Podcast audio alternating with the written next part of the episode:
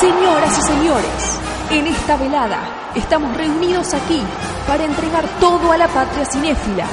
Estamos aquí para decirles que sin lugar a dudas, esto tiene que mejorar. Basta de alegorías, basta de románticos suicidas, basta de cine experimental. Nosotros somos lo que este país necesita. ¿Saben por qué? ¿Saben? Porque esto es BSO, Banda Sonora Original, temporada 8. Somos radio, Do I feel lucky?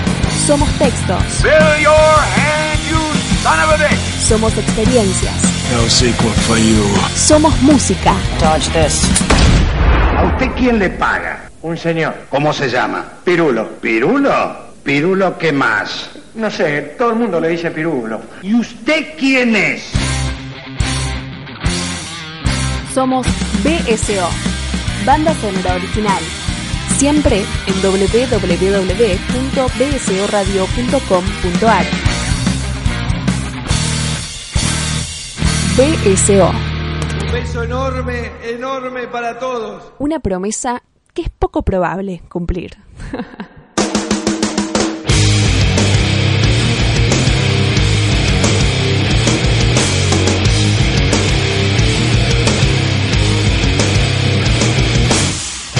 Señoras y señores, bienvenidos a una nueva entrega de banda sonora original, eh, un nuevo jueves en este benemérito espacio llamado justamente BCO. Eh, parece que la promesa que hicimos la semana pasada se ha cumplido y estoy solo. ¿sí? Estoy aquí en soledad en los estudios de BCO en Parque de los Patricios. E intentaremos de alguna manera hacer un, un programa, otro más, otro capítulo de toda esta nueva temporada, la temporada 8 de banda sonora. ¿Qué haremos en esta nueva entrega? Villalba me dejó solo. Igual sabíamos que Villalba iba a darse en fuga y que me iba a, bueno, a dejar en esta situación, ¿sí? Hacía mucho que no hablaba solo o que me dirigía hacia ustedes del otro lado en soledad. Y qué mejor que agarrar y decir, bueno, eh, si estoy solo, hablemos un poco de la soledad, ¿sí? Alguna vez en BSO hemos hablado de estas cuestiones, hemos charlado, hemos puesto en evidencia la, la soledad como, como eje en, la vida humana, digamos, ¿no? Y lo hemos planteado en algunas películas, sobre todo desde un corte relacionado con lo amoroso, relacionado con la vida de pareja, la vida social. Hoy vamos a tomar algo, vamos a tomar tres películas que de alguna manera, de alguna forma, ponen en evidencia cómo podemos estar solos en multitudes, ¿sí? O solos en grupos, o estar rodeados de mucha gente y a su vez seguir estando solos, ¿no? Algunos pensamientos de otrora dicen que nacemos, vivimos y morimos solos. Bueno, no, no está tan mal el pensamiento, digamos, ¿no? Eh, tal vez, tal vez, es un poco derrotista, pero si uno se pone a evaluar seriamente, la vida la transita a uno, día a día, con sus propios sentimientos, con su propia forma de ver el mundo, con su propia eh, sensación sobre lo que lo rodea, sobre este universo que en una gran cantidad de, de sentidos es muy cruel, es muy complejo, es una batalla diaria, digamos, ¿no? Es importante ver cómo uno encara, de alguna manera, ese, esa crueldad, ese mundo hostil que uno mismo compone, digamos, ¿no? Uno es parte de una sociedad. Tal vez habría que evaluar también la palabra sociedad para tener cierta coherencia en el, en el relato. Sociedad no implica que sea todo una amalgama, digamos, ¿no? Que todo esté de alguna forma aunado y que todos seamos felices y que todos tengamos una vida de sonrisas. Las sonrisas son pocas en ese valle de lágrimas.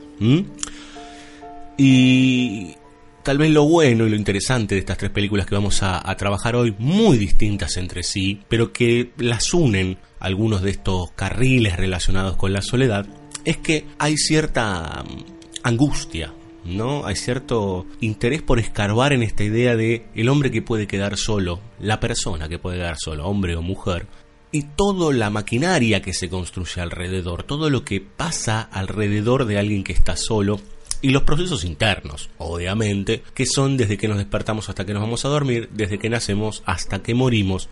Evidentemente no vamos a hablar de películas universales, de películas que hablan de eso desde de justamente desde que nacemos hasta que morimos, pero sí de algunos lapsos de tiempo.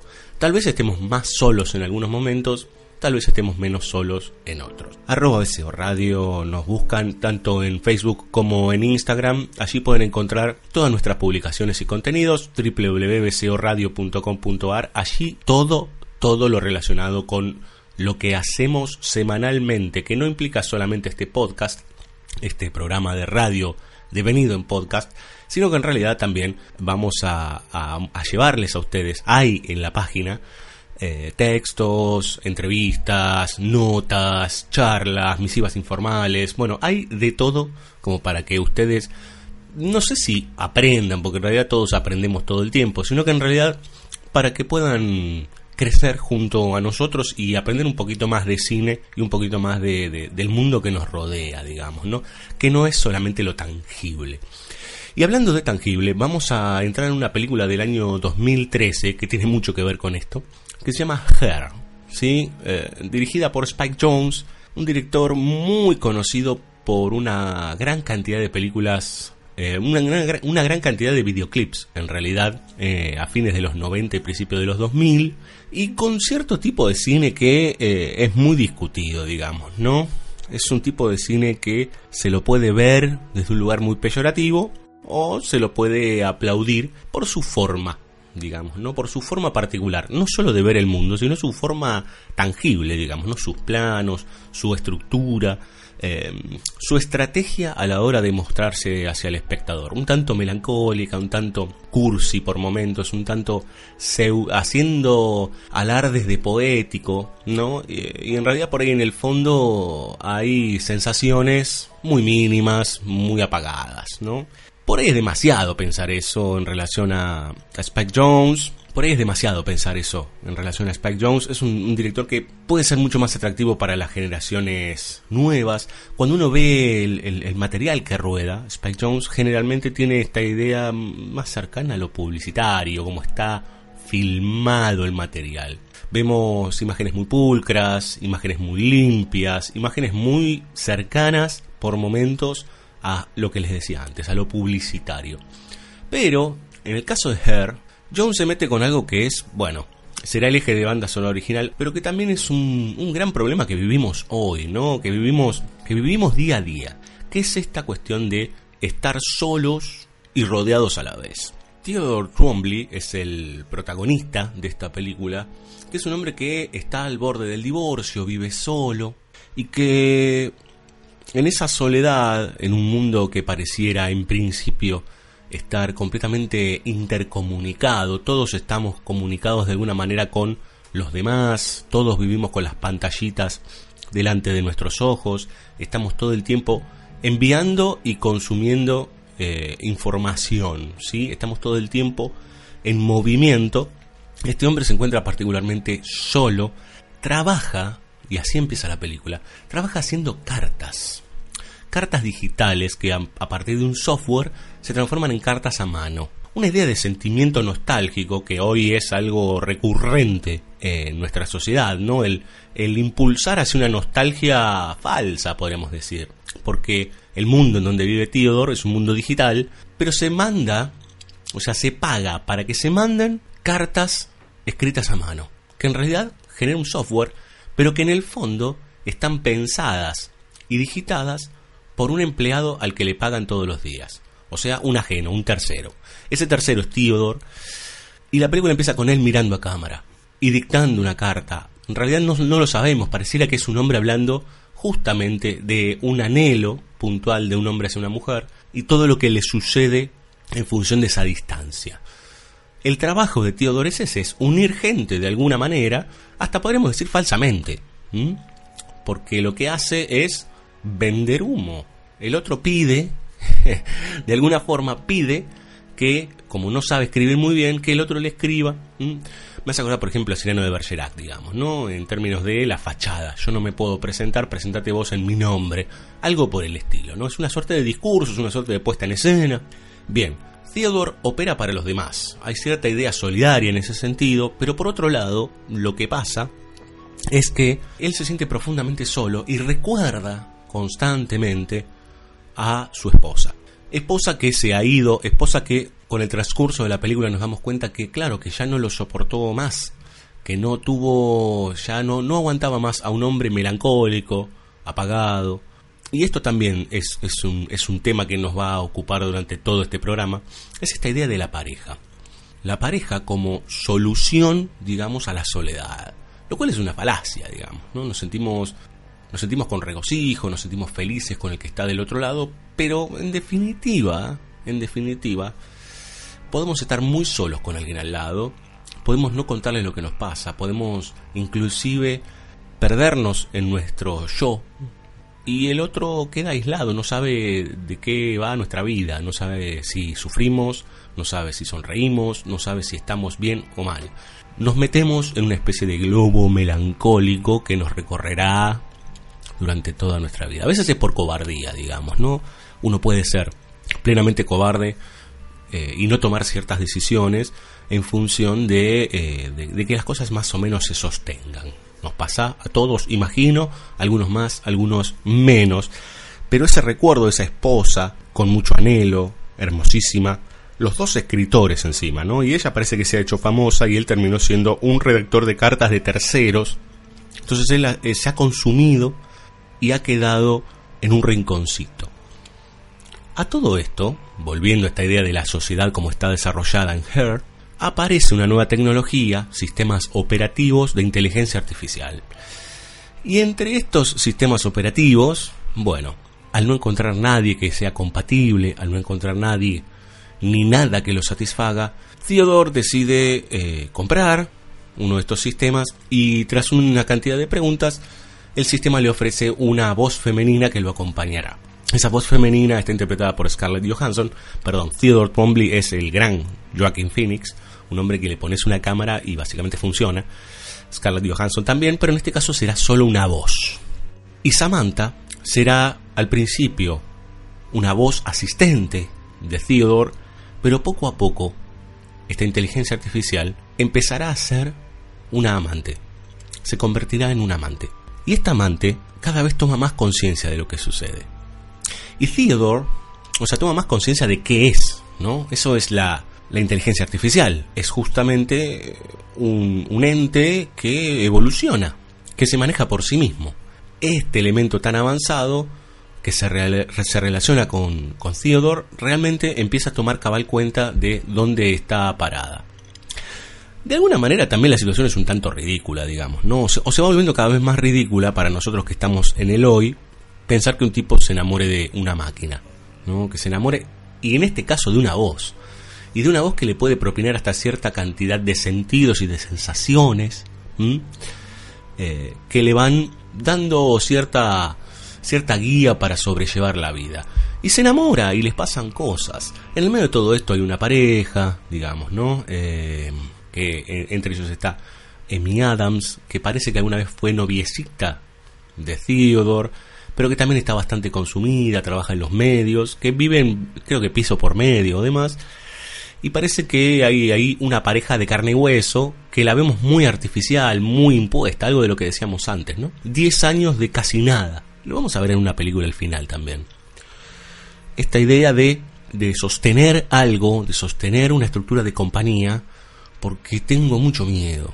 Y Theodore, por su parte, tiene esta lógica de aferrarse a Samantha. Y Samantha le da grandes dosis de placer, tiene una relación que se va haciendo cada vez más fuerte, pero uno creyendo que esto es algo distinto, ¿no? Porque es un hombre con una especie de celular chiquitito, digamos, ¿no? Como una cajita muy chiquita.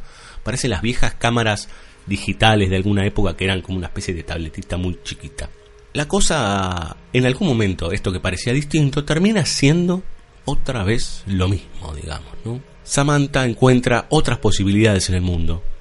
Se da cuenta que puede hablar con mucha más gente, se da cuenta que puede estar viva, que puede interrelacionarse por ser una inteligencia artificial con muchísima gente a la vez.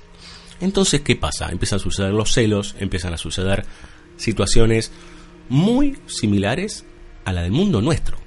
Y ahí otra vez empieza esta idea que de hecho lo dice el personaje, tú eres mía, la idea de posesión.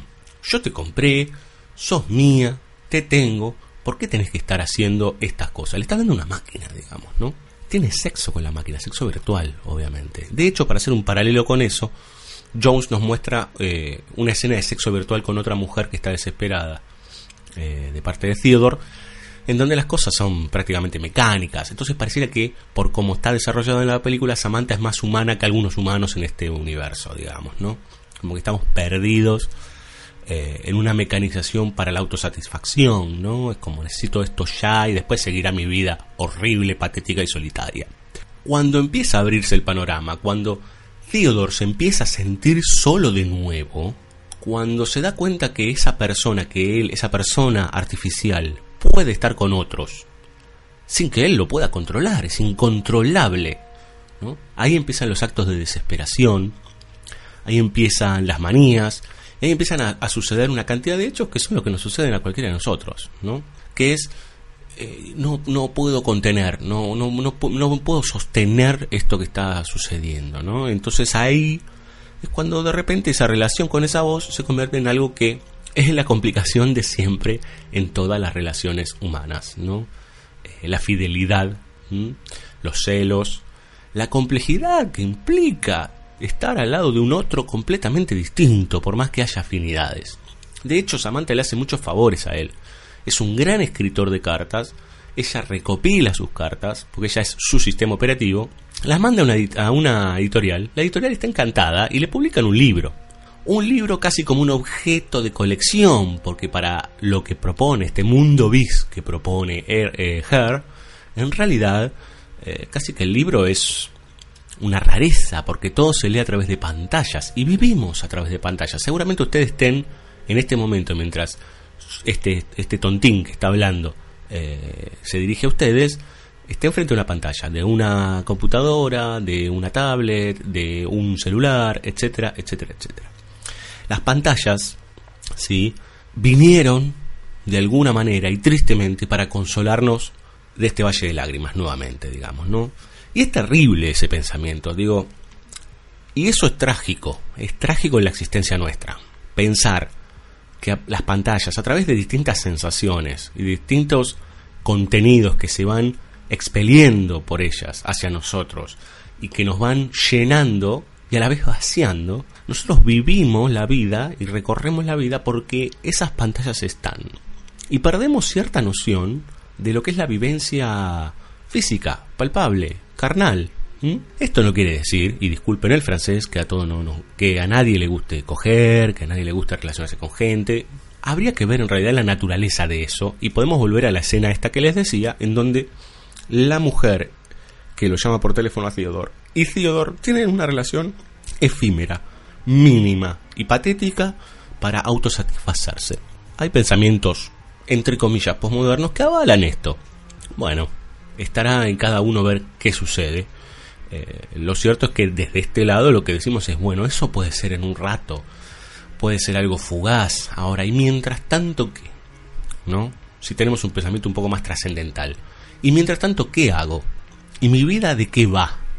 ¿No? Que probablemente sea la pregunta del millón, ¿no? ¿Y mi vida de qué va? Y me parece que también esa pregunta se abre en el personaje de, de la película de Jones, cuando se da cuenta que no todo eh, se puede domar, ¿no? Cuando él se da cuenta que ese producto que él compró es indomable. Y que en el fondo son bits. Pensemos eh, en la pornografía, lo que proyectamos nosotros sobre videos pornográficos o sobre una película, digamos, ¿no? ¿Cuál es el límite de nosotros en, la identificación con eso que se está proyectando en la pantalla? Digo, por dar un ejemplo, la pornografía fue cambiando, se fue sofisticando, inclusive hoy hay pornografía en 360, pornografía de inmersión virtual, ¿sí? con los anteojos, todo para que uno termine creyendo que está ahí. Pornografía en primera persona, generalmente más abocada al macho, que eso también hay que decirlo, ¿no? La pornografía está generalmente dirigida más a hombres que a mujeres. Hay pornografía para mujeres, pero sucede que eh, el consumidor mayor pareciera ser o por ahí es una falacia, pero es como se mueve el mercado, es el hombre. ¿Cuánto hay de nosotros de proyección sobre eso? De hecho, cuando le preguntan antes de que instale el sistema operativo Samantha, le hacen un par de preguntas con respecto a cómo se relacionaba con su madre, qué prefería si un hombre y una mujer, digo, como buscar patrones. ¿Vieron cuando se habla hoy del algoritmo? Uno mira Facebook y dice, uy, mira, todos, parece que la sociedad está cambiando, ¿no? Todos pensamos más o menos que, por ejemplo, Macri se tiene que ir, o que Macri se deje de joder.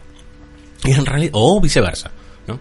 Y en realidad lo que está sucediendo es una cantidad de algoritmos que a partir de nuestros gustos se mueven, se trasladan, se reconstruyen para que nosotros tengamos ciertos cierta autosatisfacción, digamos, ¿no? Hasta podemos decir que Facebook es masturbatorio.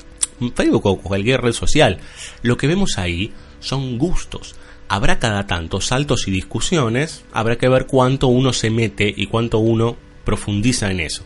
Discusiones que también son vanas y que tienen que ver también con la, autosatisfacción.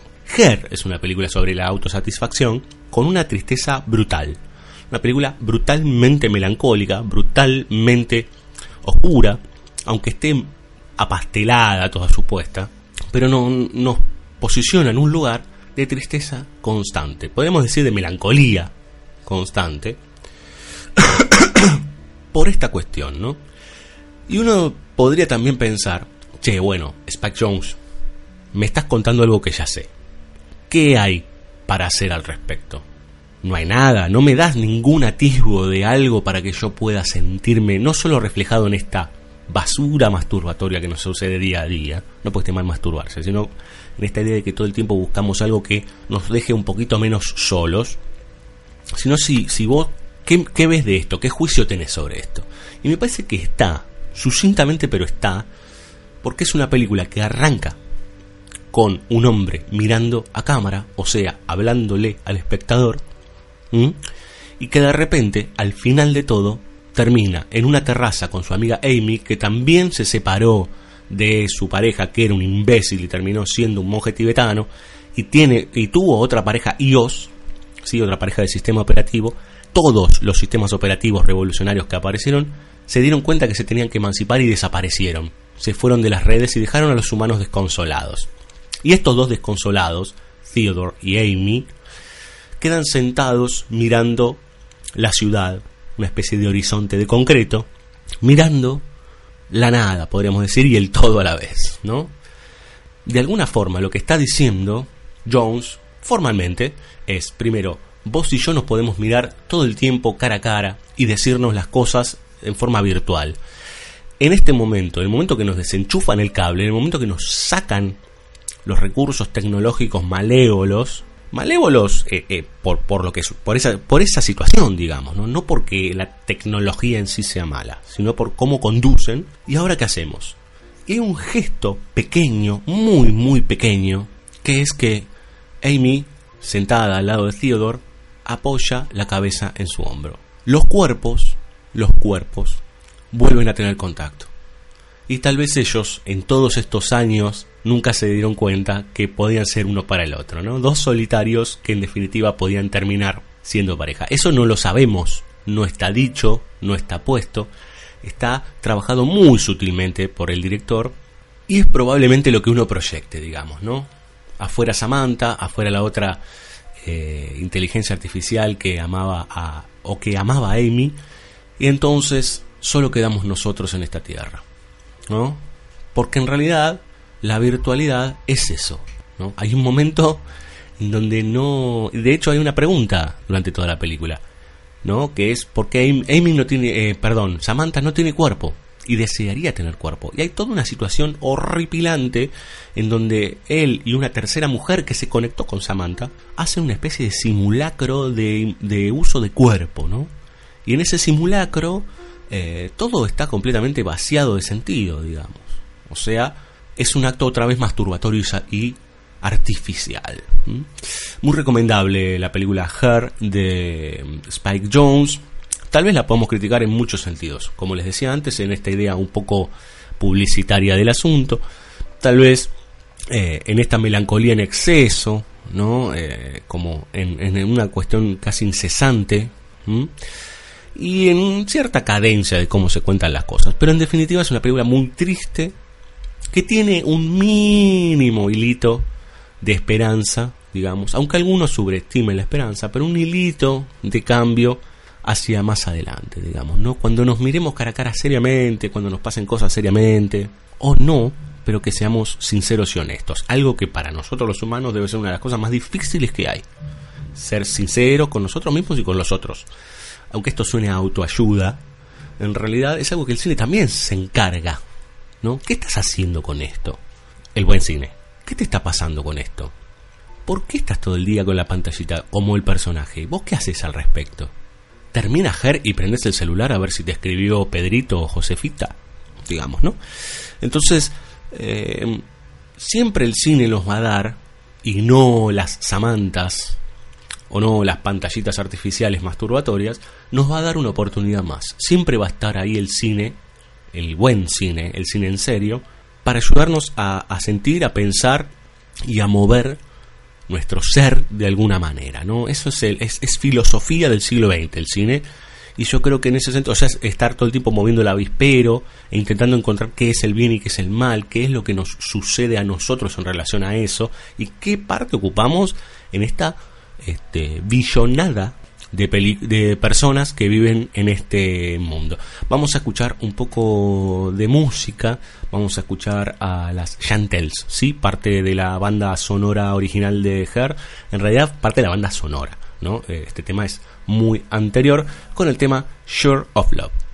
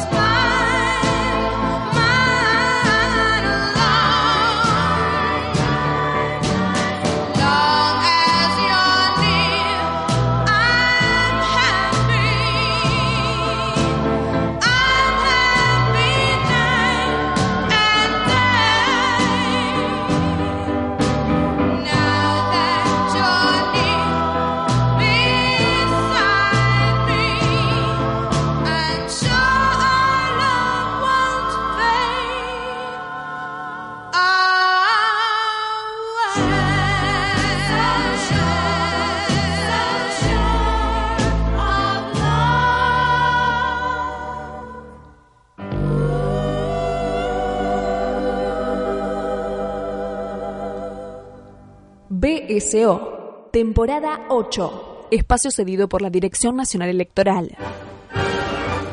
Decisión y templanza, para que tu día sea tu día. Solo te diré a ti que me votes.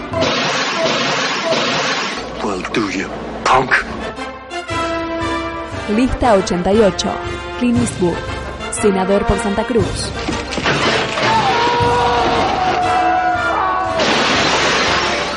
Por una nación de armas tomar.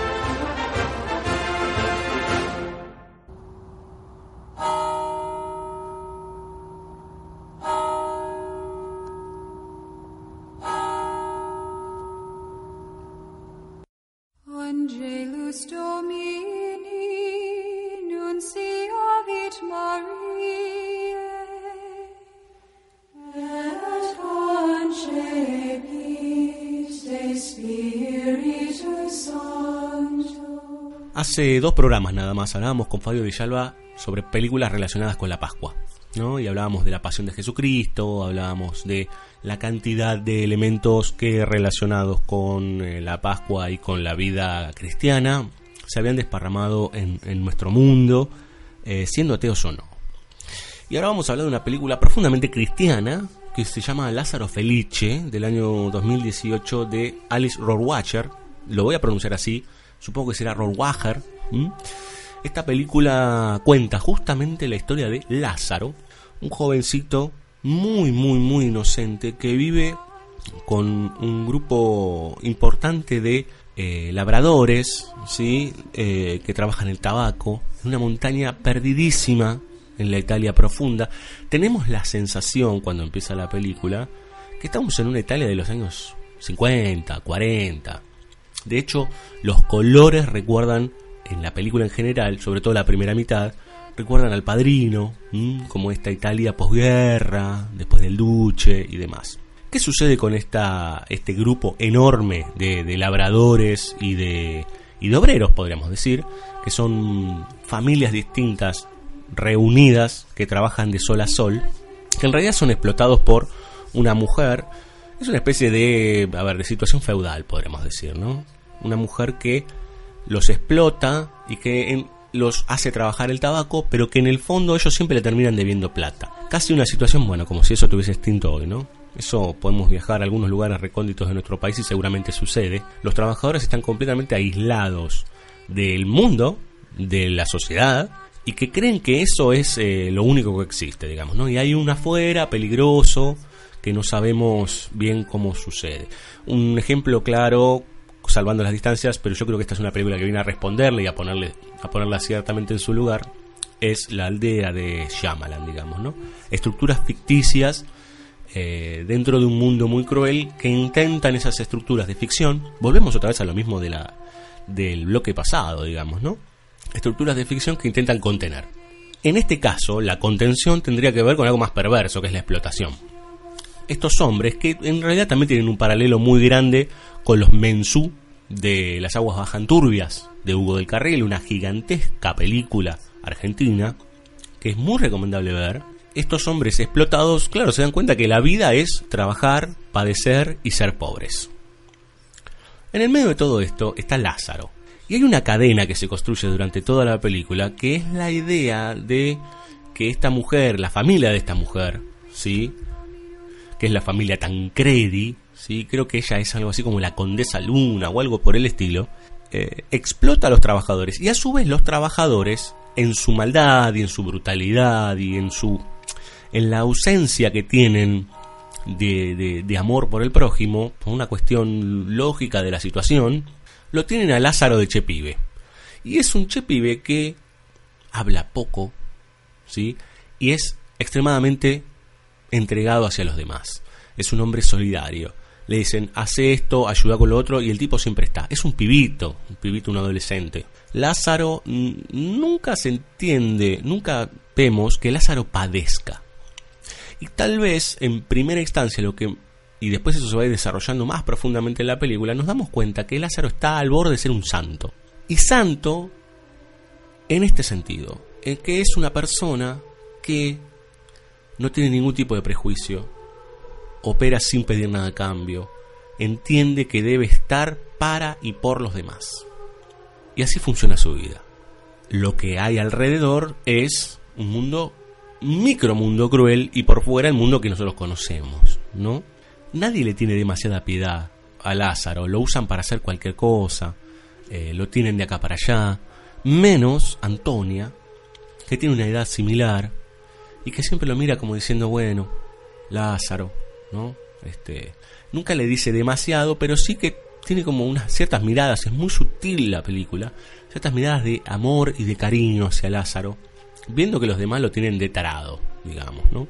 La película empieza con una escena increíble y magistral, con una serenata eh, muy pobre, digamos, ¿no? Una serenata de uno de los muchachos de esa microcomunidad hacia una de las muchachas que lo tratan mal a Lázaro, en el medio de la madrugada, eh, con muy poca luz, muy amorosa la situación, con poco para comer, con poco para brindar, pero con eh, cierto sentido de regocijo en la austeridad. Claro, eso después Rohrbacher lo va a ir desgranando y veremos que hay una gran cantidad de miserias. Pero los obreros sonríen, o sea, tienen situaciones de risas, algo que probablemente suceda hoy, aunque tengamos conciencia de lo que nos rodea, digamos, ¿no? Y esto no quiero que, que, suene feo, digamos, pero es muy probable que uno lo vea en grupos de obreros, que ellos con muy poquito, entienden que con muy poquito se pueden reír, divertirse y que las cosas sean un poquito más amenas en este contexto de mierda. En este o en otro, digamos, ¿no? Pero contexto de mierda. Entonces, un pedacito de carne, un pancito y algún vinito o una cervecita y la charla y un cigarrito, tal vez con eso podamos contener en este micro momento esta situación horrible, ¿no? Y eso se va repitiendo todos los días. Y es muy probable que, como plantea también la película, no se hagan la pregunta de, bueno, ¿para qué, por qué y qué hago en este mundo que me tiene acá apretado y atado de pies y manos, digamos, ¿no? Lázaro está más allá de eso.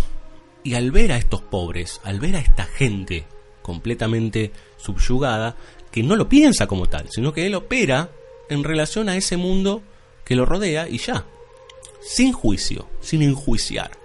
Es un hombre, repito, dadivoso. Aparecerá Tancredi, el hijo de la condesa, que también lo va a tener como es el pibe que viene de la ciudad, es el pibe que es un rebelde, es el pibe que a la, a la madre no lo quiere mucho.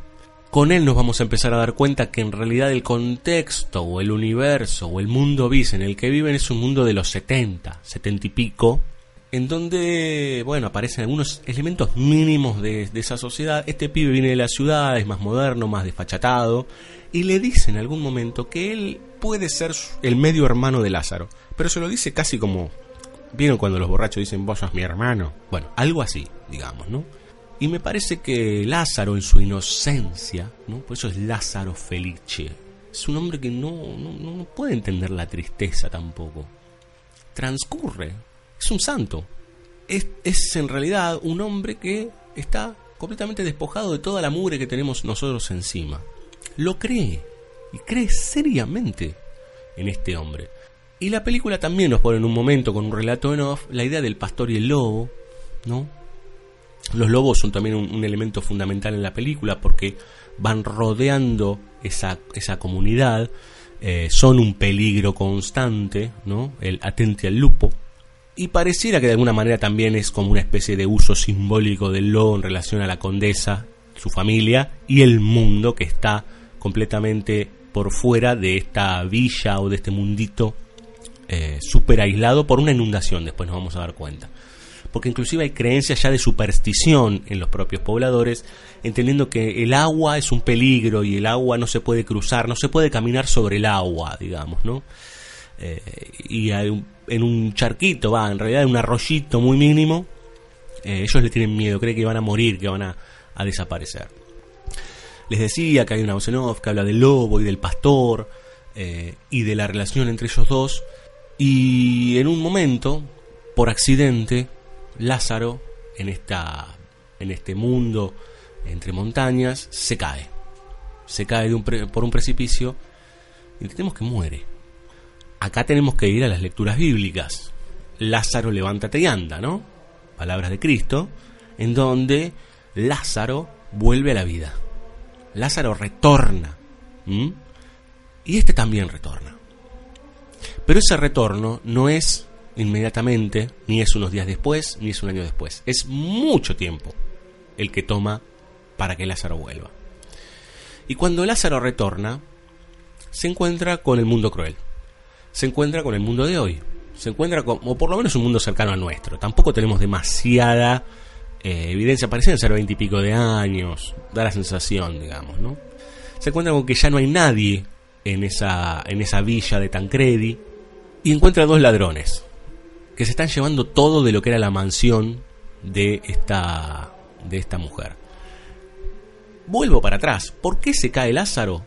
Porque lo que aparecen ¿sí? son agentes de la sociedad que está negada para la villa, digamos, ¿no? O sea, nuestra, nuestra vida, nuestro mundo, la sociedad, la, la, ciudad, aparece la policía, aparece la legalidad, ¿no? Aparece un policía que llega, porque a todo esto hay una trama dando vueltas por atrás, en donde Tancredi se hace desaparecer a propósito para que la madre se preocupe, a la madre le importa un pito, entonces la, pseudo noviecita de Tancredi eh, hace un llamado telefónico, cae la policía con un micro, con helicópteros y demás, y esa llegada, ese advenimiento de la sociedad, digamos, o de los dedos, ¿sí? las garras de la sociedad que se meten en ese mundillo, son las que hacen que Lázaro se caiga. Y Lázaro vuelve. Y en su inocencia, cuando encuentra a los ladrones, nos damos cuenta que los ladrones en realidad son aquellos que están, dos de aquellos que estaban con él, sobre todo un nenito que era muy cruel eh, cuando era pequeñito con él.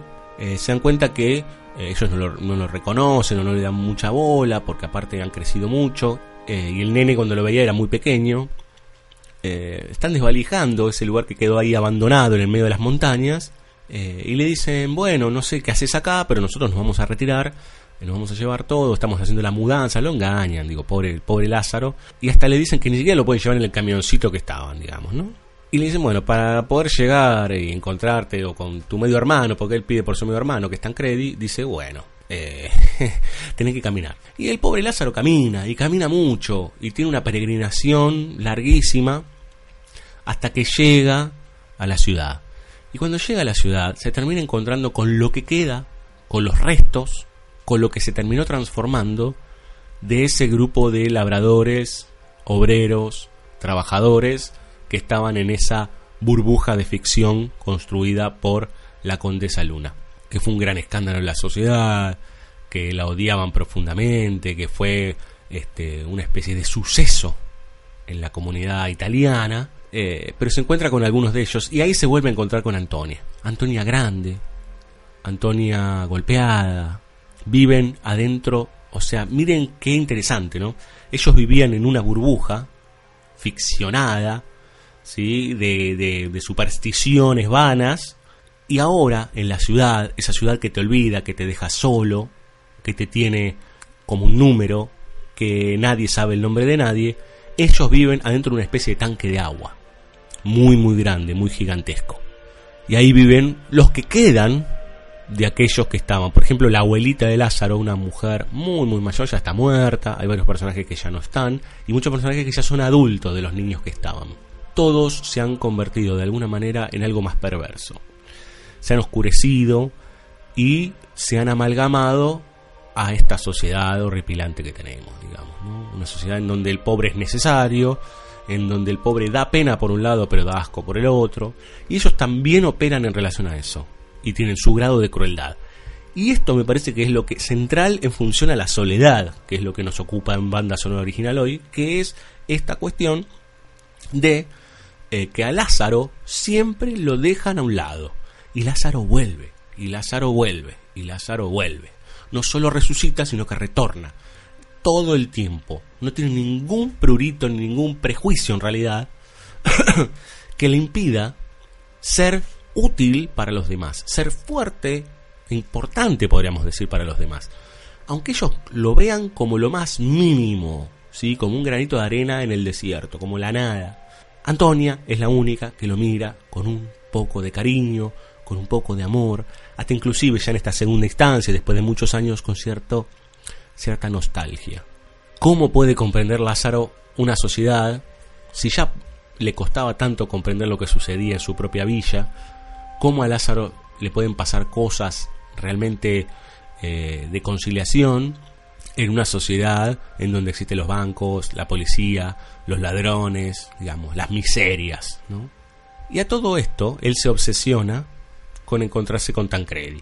Se encuentra con Tancredi, se da cuenta que también es otro que se ha pervertido, que se ha convertido en un hombre ya ni siquiera pobre, casi un, casi un villano, digamos, ¿no? Sería como estos, estos piojos resucitados que ahora han caído en la desgracia, que no, no tienen ningún tipo de, poder monetario, pero siguen haciéndose que hay toda, toda una secuencia muy fuerte en relación a que se conecta mucho con el cine italiano de los 70 que es toda esta idea eh, de, de, volver a unir a las familias que se han separado después de semejante desgracia, o sea, la familia de los explotadores y los explotados, que compran las masitas más caras ellos para ir a visitarlo y reunirse, y él, eh, este Tancredi, los termina engañando, y toda esta desazón, y en el medio frases que pegan el Lázaro, y al ser tan eh, puro, tan ingenuo, eh, las toma muy en serio, como la del medio hermano, pero toma por ejemplo una frase en donde dice el banco lo terminó cagando a Tancredi. Y efectivamente la película termina en un banco. No les voy a contar el final, pero la relación de este hombre, Lázaro, que yo creo que sí, es un santo Lázaro, pero que también es un hombre casi imposible en el mundo de hoy.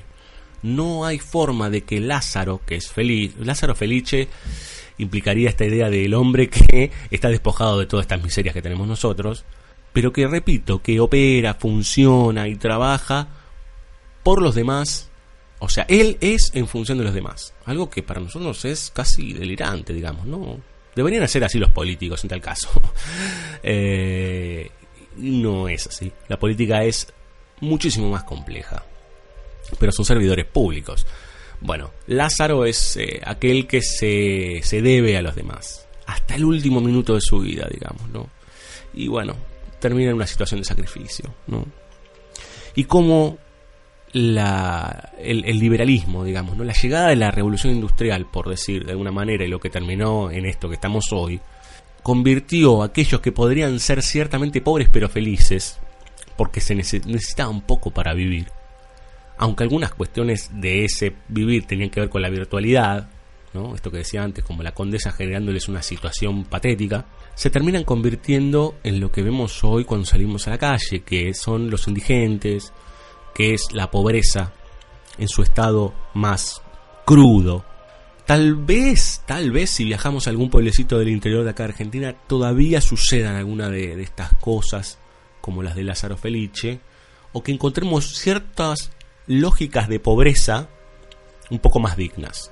Sobre todo porque me imagino y creo que aquel que se convierte en un ladrón o se convierte en un criminal para que pueda subsistir su familia, debe ser una de las situaciones más escalofriantes y más oscuras que pueda vivir un ser humano, digamos, ¿no? Como última situación para poder sobrevivir. La película también tiene algo muy lindo que tiene que ver con la puesta en escena, esa Italia que masculla el italiano comparada después con lo que va a ser la Italia eh, citadina. Me parece que hay un laburo muy fino y muy sutil de Rohrabacher que vale la pena ver lamentablemente es una película que salió para Netflix. Eh, y estoy casi seguro que en una sala de cine se disfrutaría brutalmente. Sería una película hasta inclusive para festivales. Creo que estuvo en competencia en Cannes esta película. Es realmente una película que la apuesta pareciera estar pensada no para las pantallas chicas, sino para la pantalla grande, para la situación inmersiva, para ir a apagar la luz y convertirse, y ahí volvemos a lo anterior, digamos, ¿no? La sala de cine nos hace comulgar. ¿Comulgar en qué sentido? Todos somos uno en ese momento. Cada uno con su individualidad, pero en realidad estamos todos, somos todos iguales en la oscuridad ante una estructura que se nos presenta, ante un discurso, ante una construcción, un mundo, ¿sí? Eh, un mundo bis que nos lleva a, a, sumergirnos en él. Ahora, cuando la película hace algún ejercicio, o en su defecto lo hacemos, hacemos esto mismo, pero en algo que que no es la misma estructura, eh, empieza la individuación, digamos, ¿no? Entonces ahí ya nos damos cuenta que, bueno, que todos los días pagamos la luz, el gas, el teléfono y esto, y esto, y esto, y esto, y esto, y perdemos esa relación directa con ese otro mundo que propone el cine. El cine nos, nos salvará, suponemos. Suponemos, ¿eh? Tal vez para la sociedad de hoy, es cuando uno se siente un, poco, un poquito Lázaro. Para la sociedad de hoy es tan solo una película. Es una serie. Hay tanto, hay tanto, tanto, tanto, tanto, tanto. Y se sigue inflando todo hasta el hartazgo para que lo que verdaderamente pueda decir una película termine siendo un chiste de un chicle bazooka.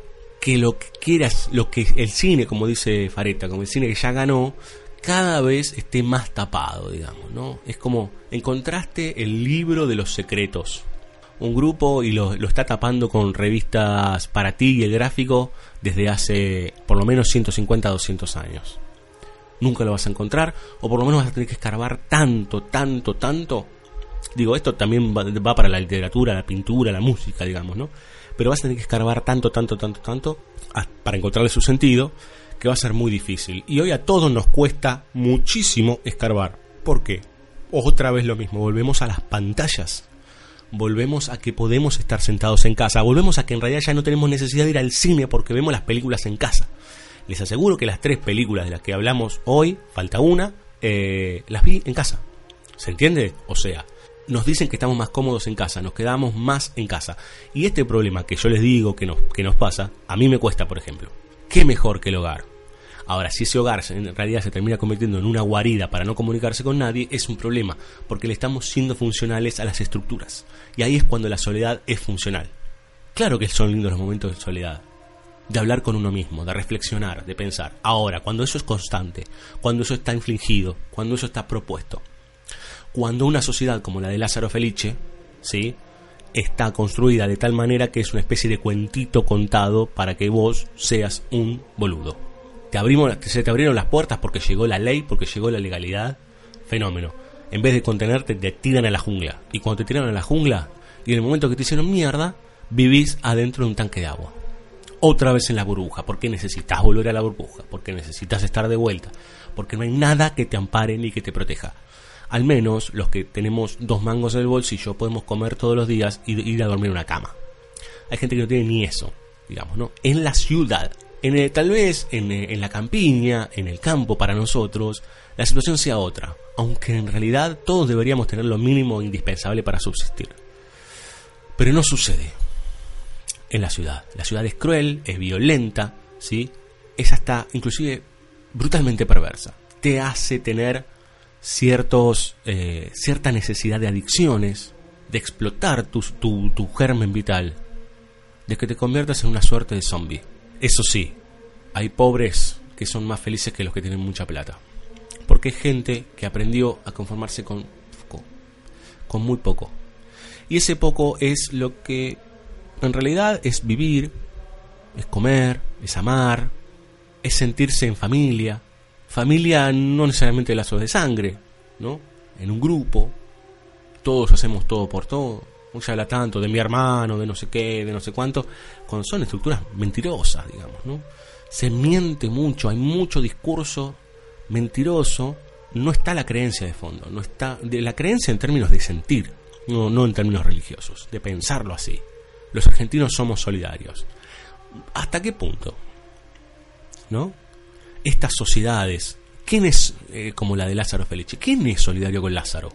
¿Quién piensa ¿quién cree, sí, que a Lázaro le puede faltar algo? ¿Quién le pregunta a Lázaro cómo está? Lázaro se lanza para con los demás. Él está para los demás. Es un hombre mucho más elevado que los que estamos en esta tierra. Y bueno, así le va. Vamos a escuchar un poco de música, vamos a escuchar a María Calas, ¿sí? mucha música religiosa en esta película. Vamos a escuchar de la ópera Norma Casta Diva.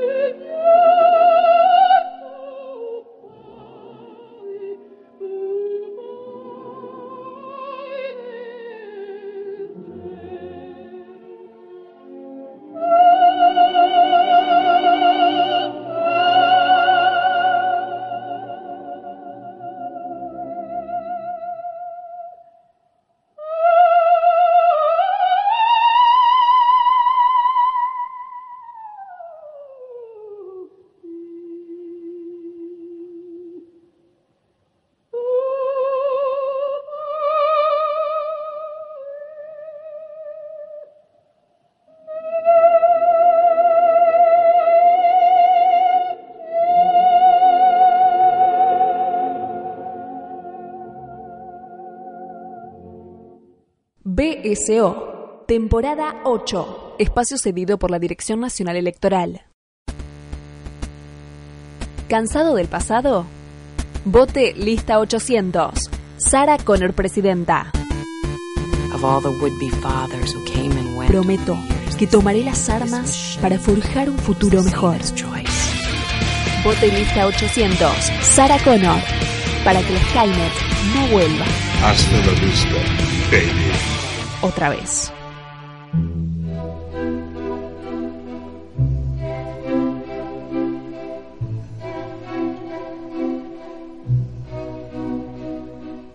Puedo escribir los versos más tristes esta noche.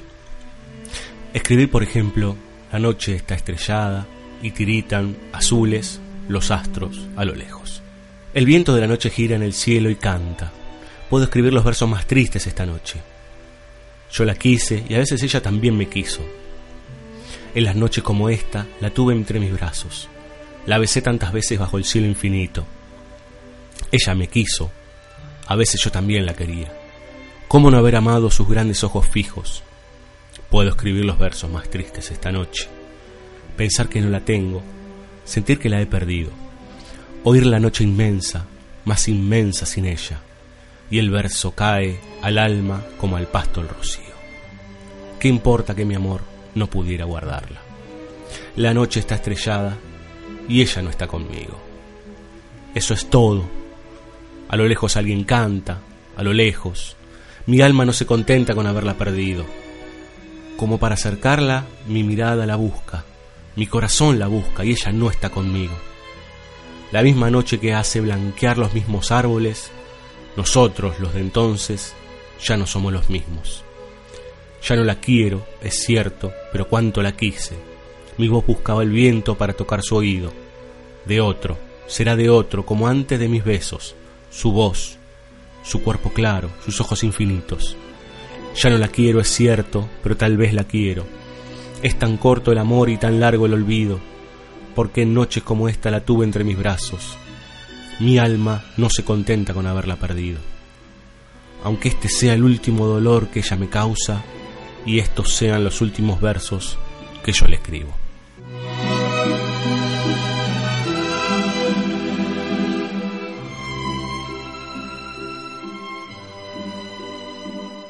Este es el poema número 20 de Pablo Neruda en 20 poemas de amor y una canción desesperada. Eh, este poeta chileno se hizo muy famoso por, por este compendio de poemas y esa canción final. Y me parece un texto muy lindo para poder empezar con esta tercera película de la noche, porque vamos a hablar de la soledad en el amor. Eh, ya hablamos un poco en Her, algo esbozamos en Lázaro Felice, pero en On the Beach at Night Alone, ¿sí? la película del año 2017 dirigida por Hong Sang-soo, esto se hace mucho más evidente. Hong Sang-soo es un director surcoreano que hemos visitado no asiduamente, pero cada tanto en banda sonora original. Un tipo que nos cae muy bien por el cine que hace, es un cine que tiene que ver con el amor, con el desamor, con el desarraigo, con el cine, pero que puntualmente se ancla en la idea de gente junta charlando, comiendo y amándose o no amándose. En las relaciones de todos los días, en las relaciones micro, en todo lo que nos pasa en cada uno de los minutos de nuestra existencia. Algunos dicen que Hong Sanso hizo una película que se viene repitiendo desde hace mucho tiempo, que son variantes, ¿sí? son movimientos que se van corriendo del mismo eje que él alguna vez generó. Es probable, pero lo cierto es que él va encontrando las vetas y las formas de hablar de, primero, una clase social particular, que sería lo que es acá la clase media, ¿sí? en este caso surcoreana, y de todos los problemas que tienen que ver con el amar. Y en este caso va a contar la historia de Song Hee, que es una chica, actriz relacionada con el mundillo del cine, algo que también se repite muchísimo en el cine de Hong Sang-soo, el mundo del cine, que pareciera estar mucho más despojado de las estupideces que tenemos nosotros acá, ¿no? Nosotros acá nos creemos Hollywood y en realidad acá parece ser algo mucho más eh, sencillo, pobre, pequeño. Después veremos que en realidad el cine coreano tiene superproducciones también, pero no importa. En el, en el mundo bis, creado por Hong Sang-soo, las cosas son así. Son más íntimas, son mucho más pequeñas, son mucho más de buscar lo distinto a lo que son las mayors y el mainstream y demás. Jung-hee es una chica que viaja, por lo pronto sabemos que a un lugar angloparlante y que pasa un tiempo ahí porque se ha quedado sola, porque una situación traumática de amor con un hombre más grande que está casado, que es un director, eso nos vamos a ir enterando con la película, eh, la empujó a moverse hacia otro país. De hecho, Hong Sang-soo tiene una película que se llama In Another Country, ¿no? Se empiezan a interrelacionar las películas. Y hasta inclusive jajaja tendría algo que ver con esto, digamos, ¿no? Bueno, Walk is Movie. Pero no importa. Lo que vamos viendo con la película confía mucho en el diálogo. Hong Sanso confía mucho en la cámara fija y confía mucho en los zoom medidos, digamos, ¿no? Para que corte Hong Sanso tiene que pasar un milagro. Eh, él confía en el montaje interno. ¿Qué es el montaje interno? Es lo que sucede dentro del encuadre. El montaje externo es la posición de planos. Él confía en lo que sucede con sus actores dentro de esos encuadres. Generalmente son encuadres hermosos, pero no rimbombantes, son encuadres sencillos y hermosos, y que también se conectan de alguna manera con un director japonés, en realidad que es Osu, que trabajaba mucho, no con zoom, pero trabajaba el, el, plano fijo, la construcción milimétrica del plano fijo, y de todo lo que convive dentro de esa estructura. Y si hablamos de convivencia y de lo que pasa dentro de esos encuadres, es muy lógico que Hon Sanso haga ese tipo de encuadres por el tipo de cine que hace porque habla de cine en donde las microcomunidades, microsociedades, grupos de amigos, parejas y demás se interrelacionan y tienen conflictos entre sí. Eso sería de alguna manera también la puesta en escena, ¿no? Poner en conflicto y en relación una cantidad de elementos dentro de un cuadro que además operan por fuera de cuadro y en relación a los otros cuadros y esto se convierte en un gran fuera de campo y el sentido, etcétera, etcétera, etcétera. Sun-hee vuelve en algún momento a Corea después de un tiempo eh, y, se vuelve a encontrar con algunos amigos, se emborracha, charla. Y la película, muy lentamente, va mm, llevándonos a una situación de tristeza constante. Pero de tristeza de angustia, ¿no? La angustia existencial. Y la angustia de no haber, primero de haber elegido mal, y segundo la angustia de saber que justamente lo que decíamos al principio del programa, que uno va a estar solo. On the beach at night alone, o sea, en la playa sola y de noche. Se junta con amigos, se encuentra con gente, charla, hablan de el, en ese sentido también es parecido a Romer, eh, Sanson, ¿no? Son burgueses charlando de los problemas existenciales del mundo. Y charlan y charlan y charlan, no sabemos hacia dónde deriva todo eso, digamos, ¿no? A todos nos gusta, nosotros también somos un poquito burgueses, nos gusta esta idea de estar todo el tiempo hablando, hablando, hablando, hablando y cuánto hacemos, ¿no? Y vuelvo otra vez para atrás. También eso es parte de la de que nos están fagocitando. Creemos que estamos cambiando el mundo. Yo acá atrás de este micrófono les haré cambiar el pensamiento a ustedes del otro lado y es una gran falacia. Tal vez agarren un cachito de algo. Tal vez les interese una película. Con suerte, algún libro los llevará a eso. Con suerte escuchen otro programa de BCO. Pero también el sistema, de alguna manera, cruelmente nos hace creer que estamos liberados cuando estamos cada vez más presos. Pero como Juan Sansón no se preocupa tanto por eso, o por lo menos en realidad no lo pone de manera explícita, no lo expone, sino que va a las interrelaciones de, pareja o de, parejas imposibles, que en este caso la pareja imposible es un Hee con un director, con el director, así se llama, que es un hombre más grande, con el cual en principio, por lo que vemos, se vuelve a encontrar. ¿no? Sung Hee está de regreso por un tiempito en Corea, no exactamente en Seúl, todo el tiempo se nombra a Seúl como un lugar imposible. Y yo creo que ahí, ahí sí hay una mirada política de Hong Sang-soo, que es esta idea de que sos un numerito ahí, ¿no? Algo que lo que decíamos en el bloque anterior. Sos un número, sos una nada. Tu DNI o tu este, libreta no sirve para nada porque en realidad sos un anónimo. Y tal vez si te corres de, te vas un poco más al margen, probablemente recuperes un poco de tu, de tu identidad, ¿no? con todo lo que eso simbólicamente conlleva. Varias veces dicen esto los personajes.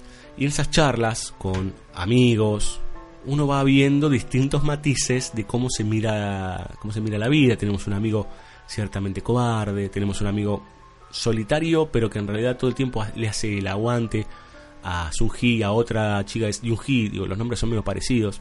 Hay toda una situación medio confusa de unos besos entre ellas, borrachas. Si algo que tiene Hong Sanso es que en ninguna película va a faltar una mesa con bebida y comida típica de su país y que los tipos terminen, y las tipas y los tipos, o los tipes, como quieran, terminen todos eh, borrachos este, y comiendo fritos, digamos, ¿no? Y, diciendo crueldades. Y todo el tiempo pareciera que ella en realidad eh, está sola, al margen, sola, al margen, sola, al margen, digamos, ¿no? Eh, y ella tiene una doble cara también, que es esto de me muestro desfachatada, me muestro liberada, me muestro contenta, es una chica muy linda. Tampoco sabemos de qué trabaja en el exterior, pero no importa. Bueno, desfachatada, muy linda, eh, pero a la vez con un estado de reacción y de bronca y de enojo ante ciertas cosas que a ella le molestan, eh, que la hacen casi insufrible por momentos, ¿no? Y de gritarle cosas en la cara a la gente.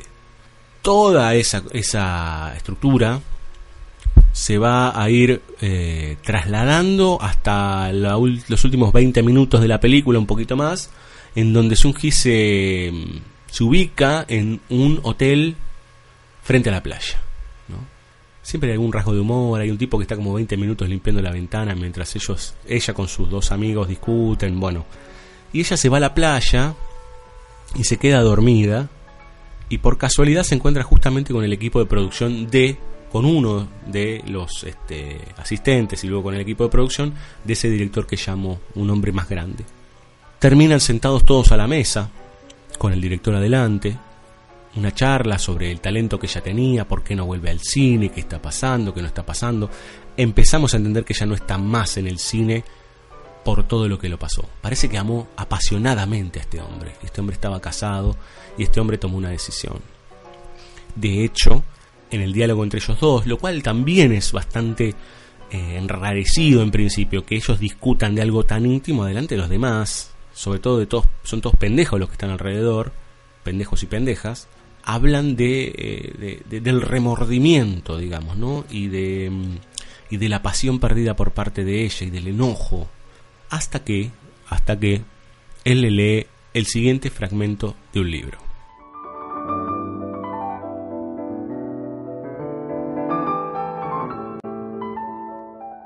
ha llegado el tiempo de separarse.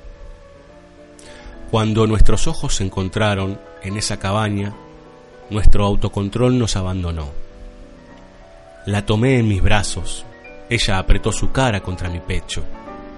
Lágrimas brotaron de sus ojos, y besar su cara, sus hombros y sus manos empapadas de lágrimas se sintió muy amargo.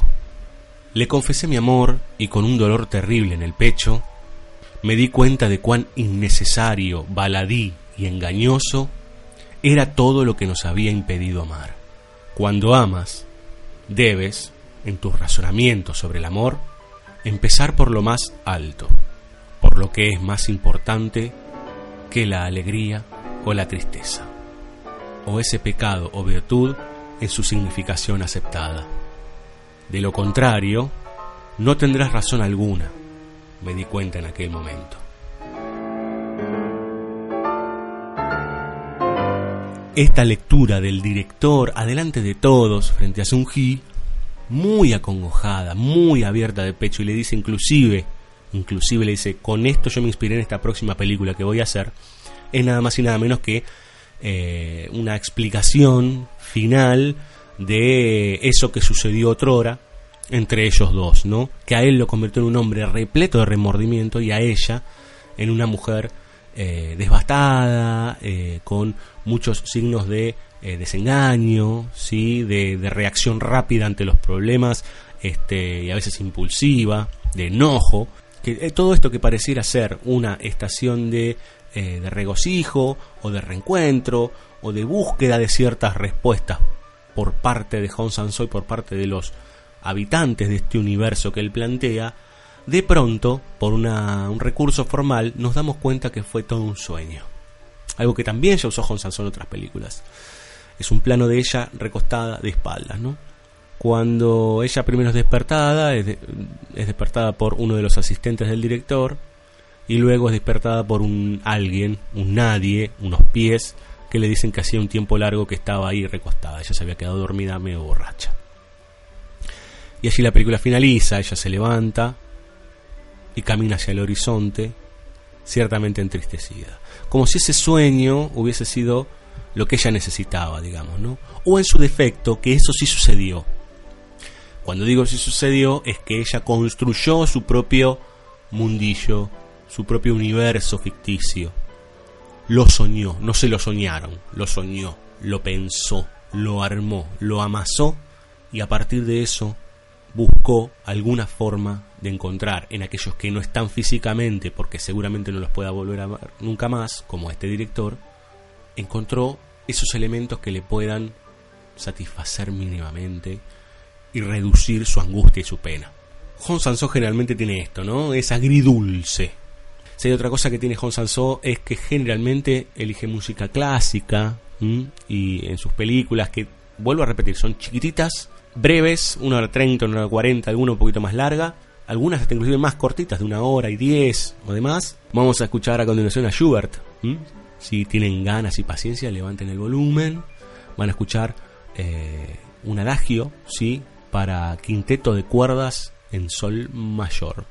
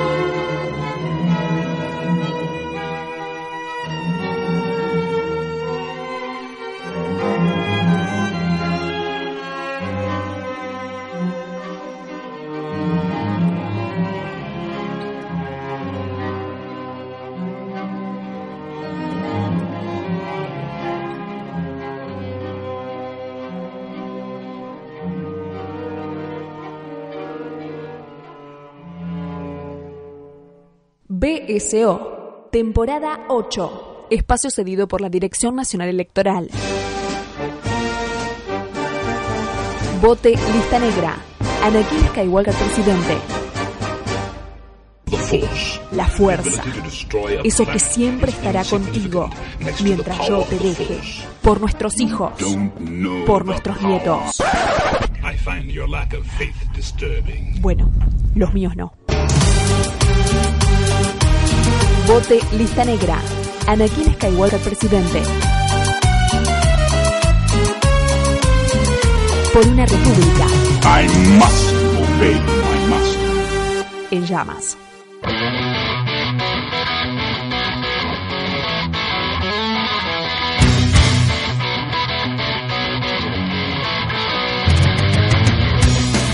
Se termina banda sonora original. Eh, bueno, fue un tránsito un tanto apesadumbrado, un tanto melancólico. En realidad intentamos buscar algunas respuestas a algo que no tiene una respuesta cierta, o que en realidad las tenemos que buscar eh, entre todos o nosotros. Pero esta idea de la soledad y de, y de estar solo en multitudes o solo en grupos es algo que por ahí nos sucede todo el tiempo y ni siquiera lo pensamos, nos damos cuenta, lo creemos, ni queremos, ni queremos que pase, ¿no? Eh, y a veces inclusive nos juntamos en muchas fiestas y en muchas reuniones y en muchos happenings y todo eso ni siquiera para mitigar esa soledad, sino porque en realidad eso es eso es ser amigo, eso es la amistad, eso es la, la, salsa de la vida. Y en realidad, ¿no? Estamos llenándonos de nada, ¿no? Eh, como en la película de Hong Sang-soo hay un momento en que la eh, la protagonista habla de los occidentales, de los varones occidentales. Primero habla de que tienen pene más grande que los, los, este, los surcoreanos, que eso sería lo de menos, pero dice como que en realidad la relación con ellos es una relación de satisfacción, punto. ¿No? Detrás de eso no puedes encontrar mucho más. Y a veces sucede con eso, ¿no? Pasar el rato. Bueno, sí, claro, todos queremos pasar el rato, nos sucede, ¿no? Tomamos un ganso, un vinito, comer algo rico. Eh, charlar. Ahora, cuando eso se convierte en un constante para tapar toda la mierda que tenemos adentro, eh, o para no hacernos cargo de lo que somos, bueno, se termina convirtiendo en espejitos de colores, digamos, ¿no? Somos a veces muy hipócritas. Tal vez habría que aprender de Lázaro. Un poquito. Un poquito. Nunca vamos a llegar a ser Lázaro. Es imposible. Ahora, tal vez tenemos que aprender un poquito de eso en este mundo que cada vez se parece más al dejar, ¿no? Pero que sigue teniendo estos conflictos internos que tiran, ¿no? Que, se, que tratan de expandirnos y que no nos conectemos como el mundo de On the Beach at Night ¿no? Nos vamos, nos separamos, nos vamos a la distancia porque a veces duele mucho. No podemos nombrarlo. Les habrá pasado a ustedes del otro lado. El cine nos da esa posibilidad nos da la posibilidad de entender lo que nosotros somos también. O inclusive de rechazar lo que está pasando en la película. La película no nos va a dar mensaje, no nos va a decir vos tenés que hacer esto y esto y esto. Hay películas que sí. que te den todo digerido, ¿no? Esto pasa también en la educación, ¿no? Es un problema. Pues si te dan todo digerido, vos no tenés ningún tipo de problema salvando la distancia, salvando la... valga la redundancia. No tenés problema. Porque te lo dan, lo adquirís y se acabó. La vida es conflicto. Ni hablar de las relaciones interpersonales. Es un problema. Entonces, muchas veces, yo diría el 90% de nuestras situaciones, estamos solos en la multitud. De distintas formas. Seamos un santo como Lázaro Felice, que no existe, pero que puede suceder.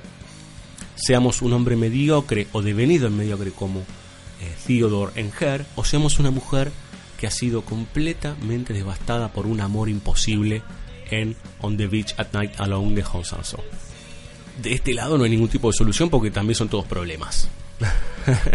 Entonces, en realidad lo que podemos decir y lo que podemos pensar es el mal está delante nuestro. Creemos que lo agarramos y se nos escapa. Creemos que lo agarramos y se nos escapa. Lo mejor es pensar y hacer. Y tratar de hacer lo mejor que podemos al respecto. Y tratar de entender en, el contexto que vivimos. Tratar de obrar en ese contexto que vivimos. Y tratar de, por lo menos, de no cagar al que tenemos al lado como si fuese un pedazo de carne o una nada. ¿Mm? Bueno, basta de amarguras. Eh, gracias a todos los que están del otro lado. La semana que viene, eh, se, justamente, se viene el especial Autores de la mano de un gran amigo, Mariano Morita, que estaremos hablando de un director de terror. ¿Cuándo no? Con nuestro querido Mariano, que tiene el podcast La Hora del Miedo. Eh, y ahí estamos este, muy, muy felices de que él esté produciendo ese contenido, como también otros contenidos que han empezado a aparecer en la red después de mucho tiempo, que entendemos con los que con ellos podemos dialogar, lo cual eh, a uno lo satisface, de alguna manera lo pone contento de justamente de esto, de no a veces, pero no por superioridad, al contrario, al contrario, de que hay islotes, hay ramitas, hay lugares de pensamiento que empiezan a intercomunicarse, vasos comunicantes que empiezan a, dar ciertos frutos y eso a uno lo pone contento. Gracias a nuestra queridísima locutora única e inigualable Dani Jorquera que se ha puesto las pilas de una manera para esta temporada impresionante y siempre estaremos agradecidos hasta el final de los tiempos a Fabio Damián Villalba que hoy me abandonó pero que volverá en breve, calculamos, creemos, sabemos que es así Prontamente ya se viene un nuevo spin-off, se viene además del especial Autores, el primero de esta temporada 8, y se vienen algunos capítulos muy, muy suculentos.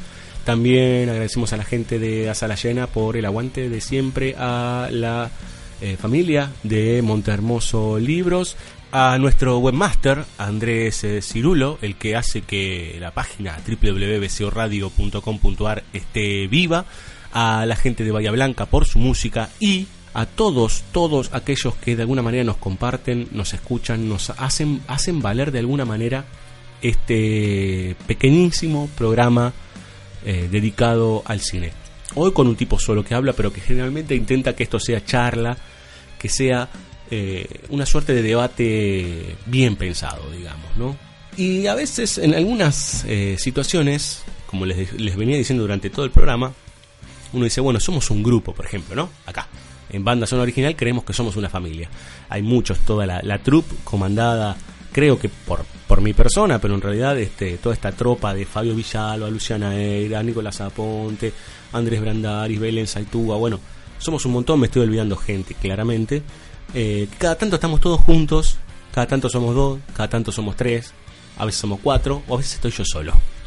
Entonces, nos retiramos hasta la semana que viene. No olviden visitar nuestra página web www.bcoradio.com.ar para ver si en realidad a veces estamos en grupos, a veces estamos con multitudes y a veces de vuelta estamos solos.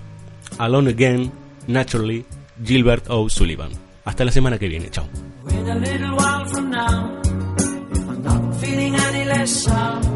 I promised myself to treat myself and visit a nearby town. Climbing to the top, will throw myself up in an effort to make clear to what it's like when you're shattered, left standing in the lurch at a church where people saying, "My God, that stuff's she stood him up. No point in us. May well go home. As I did on my own, alone again. Naturally. To think that only yesterday I was cheerful, bright and gay. Looking forward to wouldn't do the role I was about to play.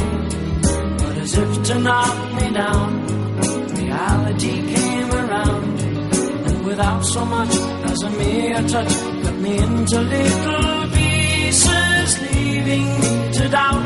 Talk about God in his mercy if he really does exist.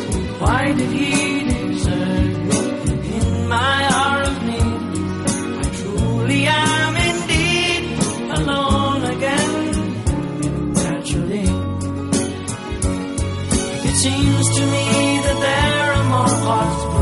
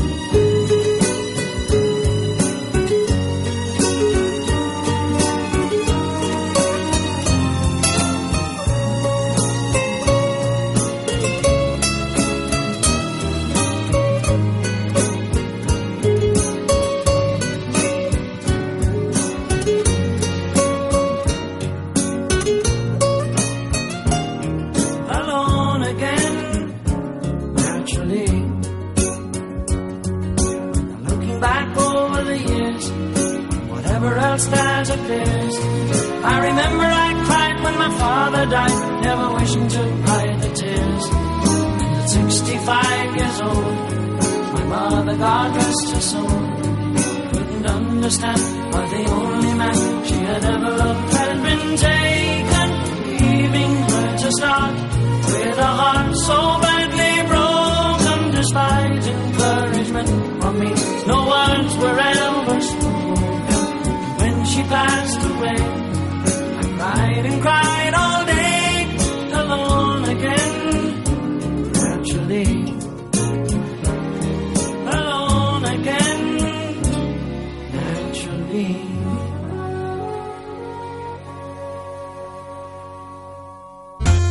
Nos vamos. Hasta el próximo capítulo. No prometemos nada especial ni nada sustancial.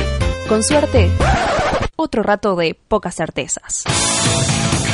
Seguinos en www.bsoradio.com.ar y también en Facebook, Twitter, Evox, Spotify y Mixcloud. BSO, temporada 8.